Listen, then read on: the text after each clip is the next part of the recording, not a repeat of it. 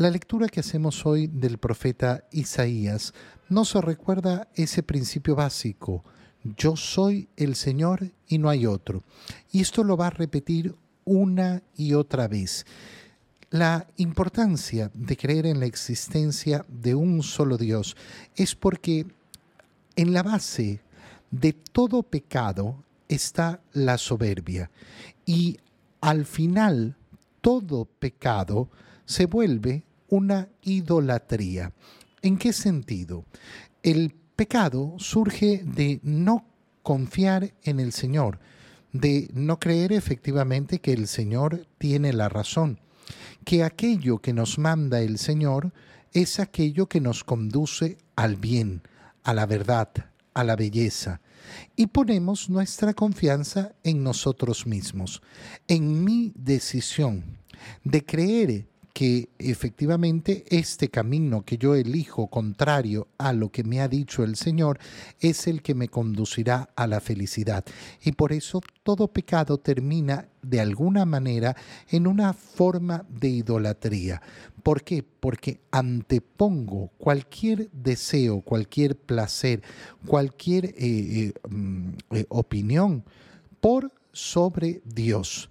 El pecado de idolatría no significa simplemente la adoración formal a los falsos dioses, sino además, eh, lógicamente, el no poner a Dios en primer lugar. Entonces es importantísimo recordar, recordar que el Señor es eh, Dios, no hay otro. Soy el artífice de la luz, creador de las tinieblas, autor de la felicidad y hacedor de la desgracia. Pareciera que el libro de Isaías nos dice que el Señor es el autor del bien y del mal. Eh, hay que tener mucho cuidado con esto, ¿por qué? Porque entonces, ay, eh, si Dios fuera bueno, no existiría el mal. Si Dios existiera, no existiría el mal. El mal no es propiamente la obra de Dios, pero es la consecuencia de la obra de Dios al darnos libertad. Existe efectivamente la tiniebla y existe la desgracia. ¿Pero por qué? Porque Dios ha decidido crear seres libres. En primer lugar, a los seres angélicos, a los cuales los ha creado en libertad. Y por eso hay ángeles que se rebelaron contra Dios. Y existe la desgracia provocada por el pecado que se produce por la libertad del ser humano. La maldad no es una obra directa de Dios, pero no existiría la maldad si Dios no hubiera decidido crear. Cuando una persona dice, si Dios existiera, no existiría la maldad, eh, se equivoca totalmente. Porque Dios existe y porque ha decidido crear y porque ha decidido crear en amor y con amor, ha creado seres libres. Esa libertad tiene lógicamente una posibilidad que es alejarse de Dios, alejarse del bien, optar no por el plan de Dios, sino por el contrario al plan de Dios. Yo el Señor hago todo esto. Dejen por tanto cielos caer su rocío y que las nubes lluevan la justicia, que la tierra se abra y haga germinar la salvación y que brote juntamente la justicia. Esto es precioso cuando lo entendemos en la clave de lo que significa cósmicamente la venida de el Hijo de Dios al mundo. Recuerda que nos estamos preparando para celebrar la natividad de nuestro Señor y no solo es un evento que sucede en la historia de la humanidad, es un, eh, es un evento cósmico en el sentido de que afecta toda la estructura del universo. Cuando nosotros contemplamos, por ejemplo, esa estrella de Belén, esa estrella de Belén es maravillosa porque representa efectivamente cómo el universo entero gira en torno a la encarnación del verbo. No es un hecho simplemente aislado que sucedió en un lugar geográfico determinado y que no tiene implicaciones con el resto de la historia de la humanidad y del universo. No.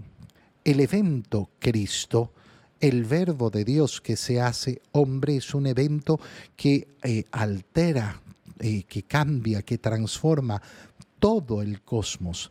Esto dice el Señor, el que creó los cielos, el mismo Dios que plasmó y consolidó la tierra. Él no la hizo para que quedara vacía, sino para que fuera habitada. No ha creado la tierra para la desolación. Ha creado la tierra justamente para que sea poblada. No podemos entender nuestra existencia en el individualismo. El individualismo siempre se va a alejar completamente del plan de Dios. Por eso es que siempre nuestra vida va a tener que estar relacionada con los demás. Aquel que no se esfuerza en una buena relación con los demás rompe el deseo de Dios, el deseo de no haber creado un mundo para el aislamiento de uno o de otro, sino justamente para esa relación entre los seres humanos. ¿Quién fue el que anunció esto desde antiguo? ¿Quién lo predijo? Fue el Señor. Fuera de mí no hay otro Dios. Soy un Dios justo y salvador, no hay otro fuera de mí. Nos lo repite una y otra vez, ¿para qué? Para que recordemos cuál es la confianza que tenemos que poner en el Señor. Cuán grande es verdaderamente la confianza que tenemos que tener en Él. Vengan, por tanto, vuélvanse a mí, quienes todos los pueblos de la tierra, porque no hay otro Dios, no es un Dios de un pueblo, es el Dios único, el creador de todas las cosas. Mira la invitación y qué bonita es la invitación en este tiempo de Adviento para preparar la Natividad del Señor. El mensaje de Dios es la salvación, la salvación de todos los pueblos. Lo juro por mí mismo, de mi boca sale la verdad, las palabras irrevocables.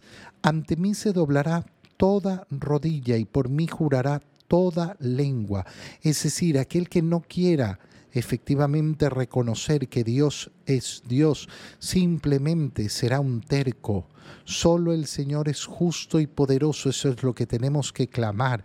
Solo, solo el Señor es justo y, y, y poderoso, y a él se volverán avergonzados todos los que lo combatían con rabia. Nadie, nadie en este mundo descubrirá que tenía razón al no creer en Dios. Todo el contrario, se verán avergonzados al no haber dedicado su vida al Señor. Gracias al Señor, triunfarán gloriosamente todos los descendientes de Israel. No hay una posibilidad de que Dios sea el perdedor. No, no, esa posibilidad no existe ni siquiera.